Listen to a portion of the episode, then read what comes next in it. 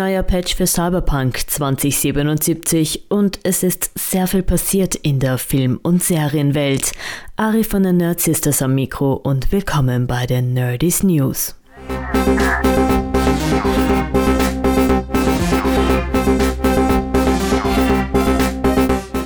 Für das umstrittene Spiel Cyberpunk 2077 gibt es ein neues Patch. Das Next Gen Update 1.5 fixt nicht nur die Unmengen an Bugs, sondern bringt auch noch viele coole Features mit sich, wie zum Beispiel neue DLCs, jede Menge neue Quests und Fehler wurden auch behoben. Aber es sind leider auch wieder neue entstanden, vor allem im PC-Spiel. GameStar.de spricht im Allgemeinen von Abstürzen. Sie haben dazu einen Artikel veröffentlicht, wo sie jegliche Probleme aufzählen und dafür Lösungen bringen. Den Link findet ihr wie immer in den Show Notes auf unserer Webpage. Heute ist Horizon Forbidden West endlich released worden. Der zweite Teil des Action-Rollenspiels hat bis jetzt gute Rezensionen erhalten. Gorilla Games überzeugt in diesem Spiel nicht nur wieder mit der starken Protagonistin Aloy, sondern auch mit der hohen Anzahl an Female NPCs. Vorerst exklusiv für die PS4 und 5.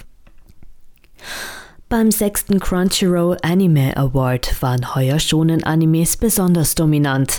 Bester Anime des Jahres war Attack on Titan Final Season Part 1 und der hat gleich in vier Kategorien abgeräumt. Bester Antagonist für Aaron Jagger, Best Opening Sequence und Best Japanese Voice Acting Performance. Bester Film war Demon Slayer Mugen Train. Dieser hat in acht Kategorien überzeugt und Jujutsu Kaisen hat sechs Awards gewonnen. Die Super Bowl war heuer crazy und ich fange jetzt nicht an, vom Footballspiel zu reden, sondern von den Movie-Trailers, die gezeigt wurden. Da sind sämtliche Nerdherzen aufgegangen. Ich lasse sie einfach für sich selbst sprechen, zähle die Trailer auf und das chronologisch nach Erscheinungsdatum. Marvels neue Serie Moon Knight im März, Sonic the Hedgehog Teil 2 im April, Marvel's Doctor Strange Multiverse of Madness im Mai. Im Juni kommen die Filme Jurassic World, Buzz Lightyear, ja, der aus Toy Story, DC's Black Adam und erst im September die Herr der Ringe Serie The Lord of Rings, The Rings of Power auf Amazon Prime. Übrigens hat indessen Paramount auch noch einen dritten Sonic-Film angekündigt. Ein Futurama ohne Bänder? Nicht vorzustellen. Der einfach gesagt Roboter ist das Herz dieser Serie. Hulu bringt 2023 neue Futurama-Folgen raus. Bender wird aber voraussichtlich eine neue Stimme haben, denn der Voice Actor der Rolle John DiMaggio verlangt für sich und seinen Kolleginnen und Kollegen mehr Geld für ihre Rollen. In einem emotionalen Tweet hat er diese Woche versucht, die Situation zu erklären. Eine Kurzfassung, er fühlt sich von der Industrie ausgenutzt. Weiter sagt er, Bender ist ein Teil seiner Seele und es hat nichts mit Respektlosigkeit gegenüber der Futurama-Familie zu tun, sondern es hat etwas mit Selbstachtung zu tun. Er hofft dennoch auf eine Einigung. Berichten zufolge wird zum jetzigen Zeitpunkt die Stimme von Bender nachbesetzt.